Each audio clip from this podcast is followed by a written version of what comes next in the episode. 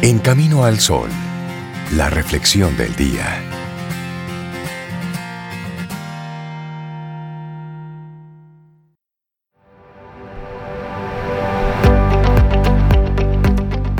Y escucha esta frase de Ayn Rand. Dice, podemos evadir la realidad, pero no podemos evadir las consecuencias de evadir la realidad. Me gusta eso, por más que tú corras, mira, esa no va Te puede hacer chivo loco, pero hay una consecuencia que va a llegar. Eso está ahí. Bueno, y nuestra reflexión para esta mañana te vamos a compartir por, bueno, ¿cuál es la razón por la cual no te puedes relajar? Mm. La relajación es clave para ser feliz, estar sano. La causa raíz por la cual es tan difícil para algunas personas relajarse es su apego. Su apego. Bueno, la relajación sí sabemos que es esencial, no solamente para la salud, Rey Sobe, sino también para la felicidad e incluso para la cognición, para el cerebro, y Aidalú lo ha mencionado antes, para el aprendizaje, la memoria y las facultades más altas de la cognición. Quien no es capaz de relajarse normalmente, pues sufre diversas condiciones relacionadas con el estrés y suele enfermarse, primero mentalmente y luego físicamente. El, eso de psicosomático tiene que ver con eso, la psique y luego el soma, que es el cuerpo. Y en parte por el exceso de actividad al que somete a su sistema inmune. En suma, si no somos capaces de relajarnos, difícilmente podremos hacer cualquier cosa conforme a nuestro verdadero potencial y por lo tanto siempre seremos una sombra de lo que podríamos lograr si estuviéramos relajados. Qué terrible suena eso. Pero bueno, la vida moderna en general, basada en la productividad y en el culto a las apariencias, suele dejar de lado aspectos esenciales para la relajación que podemos considerar como parte de la higiene mental. Si bien existe un cierto consenso de que es importante limpiar el cuerpo y ejercitarlo, es menos común que se realicen actividades en el mismo sentido para limpiar y ejercitar la mente, las cuales son esenciales para la relajación. Así, una razón por la cual nos cuesta trabajo relajarnos es porque no cuidamos a nuestra mente de la misma manera que cuidamos nuestro cuerpo. Así es, y por supuesto muchas de las cosas que hacemos para el cuerpo son también beneficiosas para la mente. Dormir bien, hacer ejercicio, comer alimentos que sean nutritivos, etc. Pero no nos damos cuenta de que la mente también necesita su particular nutrición y esto significa ejercitar la memoria, aprender cosas nuevas, leer, meditar, cuidar el tipo de contenido que consumimos. Subrayado en negrita eso. Eso, todo lo que entra por los ojos, hay que cuidarlo. Claro. por eso es que no me gustan las películas de, de terror Sí, a mí no me gustan. Porque me, asustan. A mí también, no me Eso es Cintia, que es fuerte. Y cuando comienza a sonar el pianito, yo me paro y me voy de ahí. Paradójicamente, algunas de esas Cobardes. cosas puede ser un principio de cosas estresantes, pero a la larga son esenciales en el cultivo de hábitos que mantienen flexible, clara y calmada a la mente pues le permiten reaccionar con más herramientas a las adversidades o incluso dejar de reaccionar ante eventos que de otra manera nos pueden provocar estrés y el estrés baja las defensas y nosotros debemos mantener las defensas bien arriba. Bien arriba.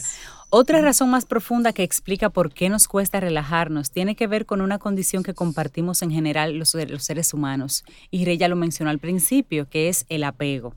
Las personas casi por default se apegan a las cosas que tienen o a las cosas que quieren tener, a sus deseos, a sus ilusiones, expectativas y demás. Y por supuesto, se apegan a la identidad de lo que creen ser y miden el mundo en relación a esta identidad que se arman. Cuando uno analiza detenidamente la razón por la que una persona no logra relajarse, generalmente está presente alguna forma de apego. Por ejemplo, la causa principal de la ansiedad social es el apego a un concepto del yo.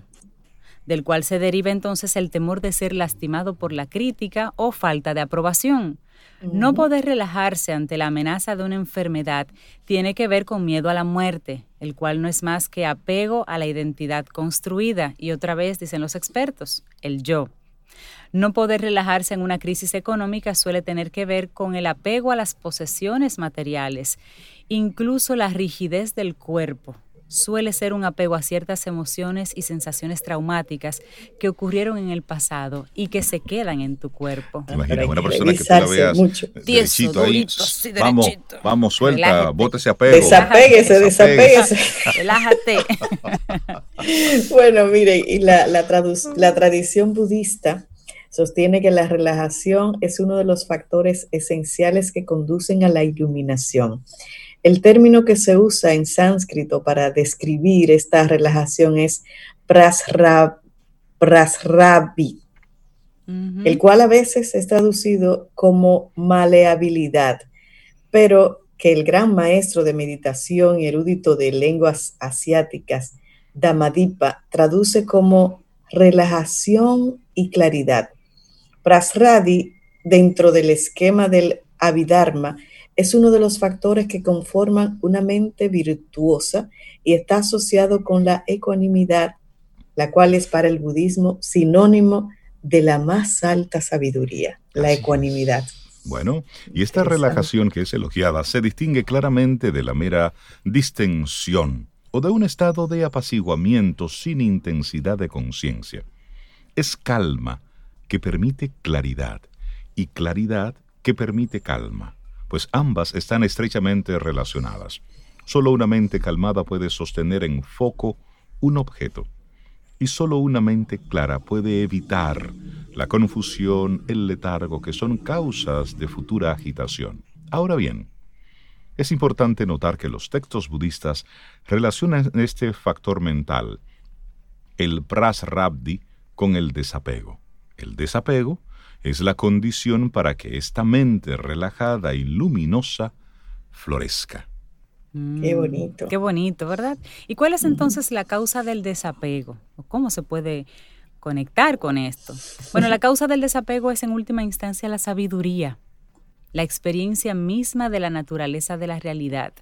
Para el budismo esto se puede dividir en dos aspectos fundamentales, el conocimiento experiencial de la naturaleza impermanente de todas las cosas y el entendimiento del que el yo absoluto que creemos ser es una ilusión.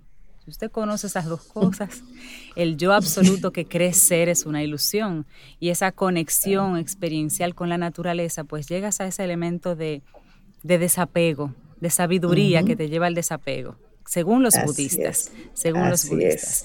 Todas las cosas son impermanentes, puesto que no tienen sustancia sobre, no existen por sí mismas, dependen de algo más. Y si ciertos factores se modifican, y esto es inevitable que pase, dejarán de existir. Así es. Y el yo, como tú dices, no existe sustancialmente tampoco, pues no puede encontrarse en ninguna parte si uno busca. No hay un asiento específico ejecutivo que controle nuestra conciencia. La noción del yo surge solamente cuando existen ciertas causas y condiciones. Una vez que estas dos cosas son entendidas, no solamente como concepto, sino como vivencialmente, la relajación se convierte en el estado natural de la mente. Bueno, y aunque estas experiencias no conceptuales son difíciles de lograr. Son parte también de un camino gradual que puede cultivarse poco a poco. Y una forma de cultivar esto es meditar sobre la impermanencia de todas las cosas. Es decir, siéntese tranquilo y comience a pensar cómo el mundo ha existido antes de mí y seguirá existiendo después de mí. Que toda aquella cosa que yo toque, que todo aquello que yo poseo antes de mí, es posible que estaba, después de mí seguirá estando. O simplemente no durará lo que dure mi existencia. Y eso va poniendo entonces en perspectiva nuestra vida. Decía un, un especialista, un científico hablando ayer, que la evolución del, del hombre ha tenido unas, unos cambios importantes en 35 mil, 50 mil millones de años. Y luego decía, si algo sucede en 50 mil años, el tiempo es, es corto. Es, de hecho, es una locura que algo en el ser humano pueda cambiar en 50 mil años, de acuerdo a las teorías de Darwin, porque es muy poco el tiempo para que se pueda producir un cambio en nuestro ADN, en nuestra genética. Y tú dices, 50 mil años.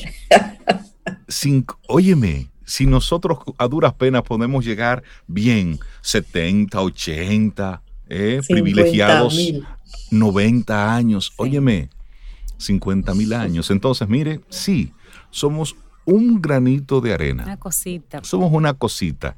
Así que dése cuenta de qué es lo que realmente somos.